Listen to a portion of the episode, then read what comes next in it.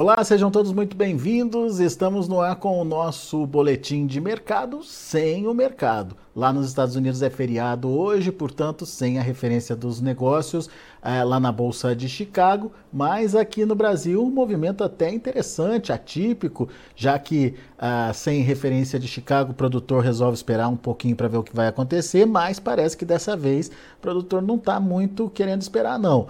Vamos entender o que aconteceu. Quem traz mais detalhes para a gente é o meu amigo Vlamir Brandalize, lá da Brandalize Consult. Está aqui o Vlamir com a gente. Bem-vindo, Vlamir que, que aconteceu nesse feriadão nos Estados Unidos? O produtor brasileiro resolveu vender. O que, que, que você viu ao longo do dia aí, Vlamir? Boa tarde, Alex. Boa tarde a todos. Olha, Alex, é, é um caso atípico, que nem você falou, mas é que é a condição do produtor hoje. O produtor tem muita soja ainda para comercializar e agora ele está entrando na realidade do mercado. Né? Ele vê que a safra realmente foi grande, ele tem que ir aproveitando os momentos que dá uma altinha. E hoje o que a gente viu aí de balcão, Alex, é que estava pagando de dois a três reais melhor que sexta-feira. E isso acabou atraindo produtores, temendo que aí agora, quando o mercado abrir efetivamente Chicago amanhã, ele possa entregar parte dos ganhos da sexta-feira. Então, produtor indo para o mercado para fazer caixa, muita gente tem dívidas ainda nesse final de maio, começo de junho.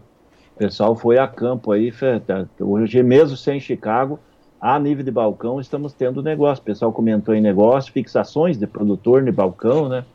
Enquanto nos portos está tudo parado. A maioria do, do mercado de porto praticamente não teve movimento, não tem indicativo nem de prêmios em Chicago. Então, pessoal na calmaria aí nos portos, mas nos balcões, alguns negócios fluindo, Alex. Pessoal aproveitando e outros ainda aproveitando até fazer algumas trocas aí por insumos nesse momento aí de alta, aí desse, de alta em reais. Então a relação de troca até ficou um pouco melhor hoje que na semana passada. E o pessoal aproveitando e não deixando o cavalinho encilhado passar, né?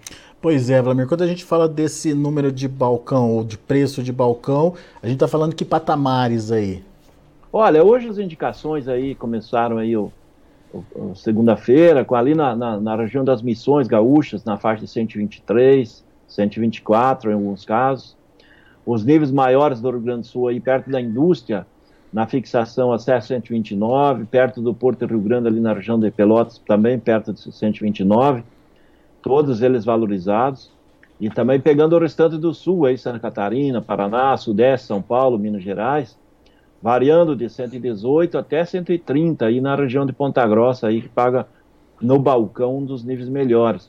Então também melhorado os níveis aí de dois reais acima da sexta-feira isso a meio geral, aí a gente viu é, com um produtor aí participando, aí aproveitando, porque quer queira ou não, esses dois, três reais é praticamente dois, três por cento quase aí a mais, né, que sexta-feira. Isso na relação de troca por insumos acaba valorizando a soja, precisando mais, menos soja aí para comprar os, os, pacotes de insumos aí que estão girando, né. A produtora agora viu que caiu muito o valor do, dos fertilizantes defensivos, então ele já está começando a ter consciência que não dá para deixar para a última hora, mais para frente aí vamos, vamos ter uma alta de novo, ver o adubo e defensivos recuperar a parte desses, desses valores que eles entregaram. Provavelmente eles vão evoluir um pouco aí no meio do ano em diante. Não vai ter aquelas cotações altíssimas do ano passado, mas provavelmente também não vão estar tá tão baixas que nem estão agora, né, Alex? Agora é final de ano fiscal de boa parte das empresas, e elas estão fazendo as últimas promoções do fim de ano para exercer esses últimos prejuízos que eles alegam. Depois o mercado volta a retomar o ritmo normal, né? É.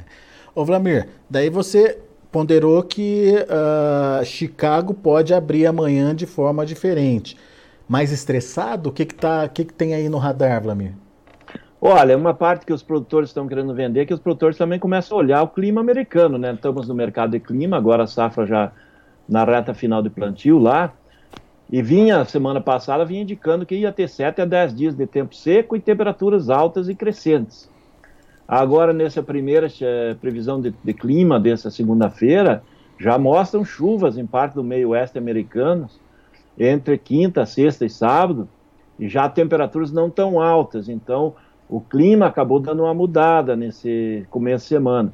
Isso provavelmente pode influenciar amanhã no mercado, né? Esse, se os investidores olharem para esse lado do clima, pode até liquidar e, e, buscar lucros aí das posições que se protegeram na sexta-feira, é, e o mercado de Chicago pode entregar parte dos ganhos aí de, do último pregão, né? Então o mercado aí poderia trazer aí uma pressão também de, de queda aí no, nos níveis internos. Né? Então por isso que hoje o, o vendedor aqui, o produtor, foi para buscar balcão, fazer suas fixações, e lá em Chicago, o pessoal de olho no clima com chances de começarmos a semana com valores um pouco menores. Torcemos que não aconteça, mas como é mercado de clima, e se o clima amanhã amanhecer já com as previsões que vai ter as chuvas na quinta, sexta, sábado, é provável que tenha pressão de baixa por causa dessa chuva e o, e o calor se afastando um pouco lá do, das lavouras, né, Alex? De uma forma geral, Vlamir, como é que estão as lavouras americanas e em termos de qualidade? É, chover ou não chover faz diferença nesse momento? Faz diferença, porque a, a safra americana está indo para a reta final de plantio, né? Os estados mais importantes estão indo para mais de 90%, 95% plantado, ou seja, final de plantio. Nesse momento, os, os, produtores precisam de umidade no solo e temperaturas amenas, não pode ter muito calor, né, Alex? Se as temperaturas começarem a subir de 30, 33, 35 graus, certamente vai ter morte de, de plantas, né, que está germinando, não germina direito, acaba morrendo as plantas ali no, com, com calor extremo e aí diminui o número de plantas por, por metro, por, por hectare, isso afeta a produtividade. Então, o produtor hoje é preocupado, principalmente com o clima, né, Alex? O produtor está preocupado com o clima, com temperatura, aliás, não, o clima é o geral, porque as temperaturas vinham altas aí, e ela está muito cedo para ser temperaturas altas, ainda nós estamos em maio, né? O temor deles é que junho seja um mês muito quente, julho, e aí pode tá, trazer problemas. Essa entrada de uma massa com chuvas agora ser confirmada vai dar uma amenizada na situação e acaba dando uma amenizada nas cotações também, né? É, né? Ô, ô, ô Vlamir, diante, diante desse, desse cenário, né, de onde uh, Chicago deve ficar concentrado no que vai acontecer uh, nos Estados Unidos, é, a, a, gente tem que oportunidades aí para o produtor brasileiro? Elas viriam basicamente de Chicago mesmo, Vlamir? Olha, hoje nós não temos muito onde buscar apoio, né, Alex? O apoio, a safra brasileira já está toda colhida, a safra da Argentina já vai lá perto de 90% colhido, a Argentina já sabe que tem perdas grandes, já está consolidado. Agora, o que define o mercado já, já é a safra americana, porque os chineses têm comprado da mão para a boca, eles não têm atuado de maneira agressiva, eles estão vendo que tem volume, tem uma safra americana sendo implantada, então o, o, o, mercado poderia ter dois, dois pontos de apoio, né? Ou a China entrar mais agressiva comprando, não estão fazendo, ou problemas lá na safra americana, que tá, até a sexta-feira havia uma expectativa de problemas. Vamos ver como é que vai andar a semana, mas é uma semana importante de clima, que se não confirmada essas chuvas e as temperaturas subirem, certamente o mercado vai continuar subindo e a posição novembro, que perdeu os 12 dólares de suporte e a posição mais importante lá em Chicago, ela pode recuperar, o, furar, né, o, o, agora é a resistência, essa resistência de 12 dólares e o mercado ir acima e dar condições melhores aí à frente nas cotações a nível de produtor americano e da América do Sul também. Porém, vamos ver, essa chuva aí não estava no radar, não esperava que ia aparecer indicativos de chuva essa semana para atrapalhar o mercado que começava a dar sinais que estava querendo sair do fundo do poço, né, Alex? Pois é, mais essa, né, Vlamir? Mas vamos, vamos olhar para a soja brasileira. É, você falou da importância de ir avançando aí com as vendas, principalmente produtor que está é, tá atrasado aí na, na comercialização. Por que, Vlamir? Qual que é o risco de carregar essa soja para um segundo semestre de repente? Olha, Alex, tem um risco, porque quando nós vamos chegar a agosto, setembro, são dois meses que vai ter muito embarque de soja e milho. Os portos vão estar lotados novamente. É, outubro já cai o, o, volume de embarques da soja, mas avança o milho. E certamente o mês de setembro já está todo tomado, é um mês importante, em que daí os bases, os, os fretes, o custo de trazer do interior para os portos estão altos e vão continuar mais altos. E o produtor pode perder um pouco deixando para frente. Se todo mundo deixar para comercializar lá para o final do ano, nós vamos ficar com muita soja, né, Alex? Porque hoje nós temos aí praticamente 67 milhões de toneladas ainda não negociadas, tem mais de 100 milhões de toneladas paradas nos armazéns, sendo que a boa parte já negociada desse volume, né? E a comercialização, ela está andando em ritmo lento, né? Pode ser que nós vamos passar o, a virada do ano, o ano comercial, com os maiores estoques da história brasileira de soja. Tudo isso acaba pressionando a cotação para frente. Então, o produtor tem que ir aproveitando as oportunidades, porque ainda tem boa parte dos produtores, Alex, que precisa comprar os insumos para nova safra e para nova safrinha. E os insumos, na relação de troca, soja por insumos, está muito bom, a, boa relação. E talvez no segundo semestre, mesmo que a soja continue crescendo um, dois, três, cinco reais, mas os insumos podem subir muito mais. E aí a relação de, troca fica é, é, desfavorável para o produtor. Isso que a gente tem alertado, para o produtor olhar, ver, para se garantir, não deixar para a última hora. Porque todo mundo deixar a sorte que tem aí para vender lá em agosto em diante e daí comprar os insumos na última hora, certamente a soja vai estar menos valorizada e os insumos mais caros. Aí a relação de troca daqueles pacotes de insumo vai superar lá os 30 sacas por hectare, aí a situação do produtor já fica mais complicada. Hoje não, hoje o produtor consegue fazer uma relação de troca boa, e aí ele fica tranquilo, ele pode dormir tranquilo com os insumos já garantidos, e uma parte da soja deixar para vender para frente. A lógica é, o mercado do segundo semestre vai ser melhor? Tudo indica que sim. A questão é, será que a soja do segundo semestre vai poder comprar o mesmo volume de insumos que está comprando agora? Isso é uma dúvida. Eu acredito que talvez não compre. Talvez então garantir pelo menos a troca aí, o básico, isso. o custo de produção. Exatamente, é isso que a gente está vendo. Alguns produtores estão fixando balcão aí, fazendo esses fechamentos para começar a garantir aí os insumos para a nova safra. Por isso que hoje foi um dia de negócio. Então o produtor precisa de dinheiro para pagar dívidas que vencem agora nessa virada de maio para junho e alguns estão já garantindo aí os fertilizantes, os defensivos, que vão usar na nova safra. Ô Vlamir, mas essa relação de trocas, ela melhorou em relação ao ano passado? Estou perguntando porque o ano passado foi fora totalmente da curva, né? Fertilizante explodiu, estava muito alto, enfim. Ela melhorou em relação ao ano passado ou ela melhorou a ponto de estar é, tá equiparada aí com a média histórica, digamos? Olha, Alex, a, a, a, relação de troca hoje é muito melhor que o ano passado. O ano passado a cotação da soja estava lá em 180, 190, estava lá na, nos níveis históricos. Né? Uhum. Mas mesmo assim a relação de troca para o produtor ano passado estava bem, bem inferior a hoje, porque o ano passado fertilizante chegou a andar acima de 7 mil reais a tonelada. Hoje varia de 2 a 3 mil aí a maioria do, dos, dos, fertilizantes. Caiu bastante. Então, fertilizante caiu muito mais do que a soja e alguns defensivos principais que os produtores usam também caiu muito. Tem defensivo aí que o produtor usa muito, que o ano passado chegou a rodar 120 reais o litro. Hoje você fala em 20, 30.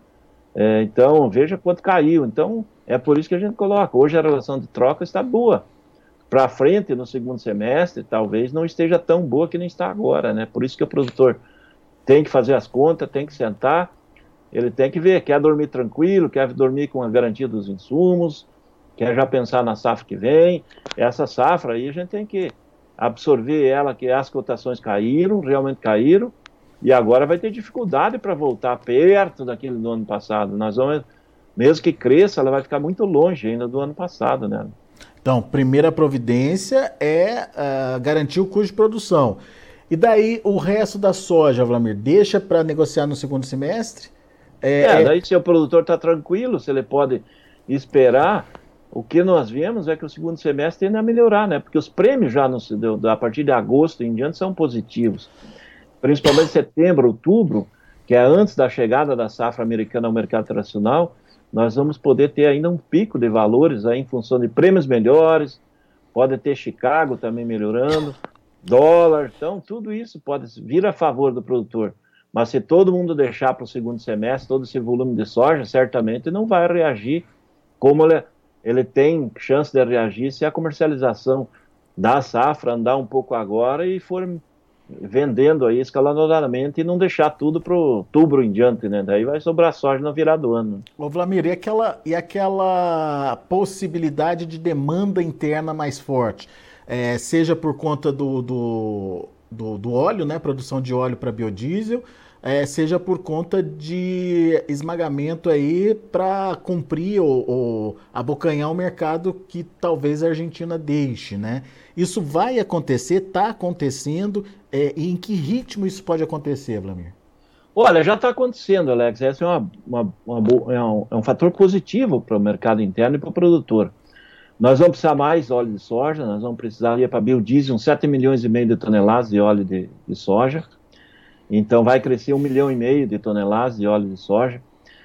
Automaticamente, como você vai ter que esmagar mais internamente, vai sobrar mais farelo para exportação, para buscar esse espaço da, da Argentina, que ela vai deixando para trás. Então, esse aumento da demanda do óleo, nós vamos ter um aumento da oferta do farelo e automaticamente a indústria vai aproveitar esse espaço aí. Então, isso é benéfico mas a indústria não vai pagar mais do que vale, né? Ela vai seguir o mercado internacional de farelo, de óleo, de Chicago, do, do grão. E até porque a não indústria... vai precisar disputar essa soja, né, Vlamir?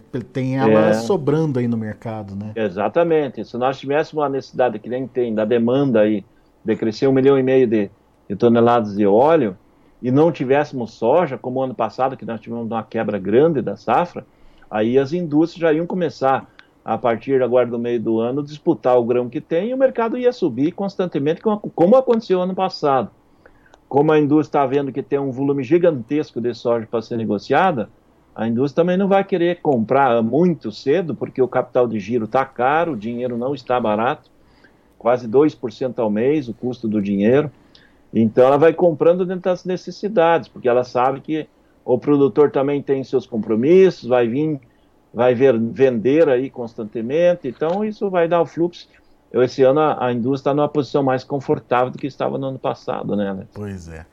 Muito bem, então fica a dica aí do Vlamir. Primeira providência garante seu custo de produção. Depois vai aproveitando para aos poucos ir vendendo e acompanhando aí as possíveis oportunidades que o mercado vai trazendo. Seja através de Chicago, seja através da melhora de prêmio que já começa a acontecer a partir de, de, de julho, agosto, já tem prêmio positivo, Vlamir? É, agosto em diante agosto já tem prêmio já positivo. Tem, né? É. Julho ainda ele está na transição aí, 15, 20 negativo, podendo ir melhorando, mas agosto já é positivo, setembro bem positivo, outubro são os prêmios melhores, aí já na casa de um dólar, um dólar e dez, acima do Chicago por bushel, então uhum. para frente os prêmios já são melhores, né? E quem sabe um dólar movimentando favoravelmente aí ao, ao, pro lado produtor, né? É, também tem essa condição também que pode aparecer, né? É. Vamos aguardar para ver. Vlamir Brandalize, muito obrigado, meu amigo, mais uma vez por estar aqui com a gente e nos ajudar a entender um pouco mais desse mercado, nesse feriadão lá nos Estados Unidos, mas como você bem lembrou, amanhã pode ser outra história por lá, principalmente por conta do clima nos Estados Unidos. Vamos acompanhar. É isso aí, Alex. Vamos torcer que o clima seja quente e seco, que aí dá, todo mundo fica feliz, né? Menos os americanos, né, Vlamir? É, exatamente, menos isso. Obrigado, Vlamir. Abraço. É isso aí, Alex. Até uma próxima. Um abraço a todos. Vlamir Brandalize, Brandalize Consulte aqui com a gente, trazendo as informações do mercado. Hoje é feriado nos Estados Unidos e, portanto, não temos a referência dos negócios lá na Bolsa de Chicago. Mas deixa eu passar rapidinho para vocês a referência da última sexta-feira, que são os números que estão valendo e que prevalecem até agora no mercado. De olho na tela, então, a gente tem a soja fechando na última sexta-feira 13 dólares e 37 centos por bushel para o vencimento julho. Agosto fechou a 12,61. Setembro 11 dólares e 98 centos por bushel e o novembro 11 dólares e 89 centos por bushel. E vamos checar o milho também. Da mesma forma, o milho parado aí, sem é, alteração por conta do feriado. Julho fechou a 6 dólares e 4 centos, setembro 5,29, dezembro 5,34 e o março 5 dólares e 43 centos por bushel. Muito bem, esses são os preços já é, lá na Bolsa de Chicago, são os preços da última é, sexta-feira, ah, mas amanhã, ou melhor, a partir de hoje à noite, já tem mercado acontecendo lá nos Estados Unidos. Vamos ver como é, que os compradores ou os investidores vão reagir às informações de clima por lá. Segundo Vlamir, tem previsão de chuva aí a partir de quinta-feira para algumas regiões dos Estados Unidos. Vamos ver é, se os investidores consideram essa informação suficiente para fazer derrubar os preços. Vamos ficar de olho no que pode acontecer lá em Chicago, então. Daqui a pouco a gente volta com outras informações e mais destaques. Continue com a gente.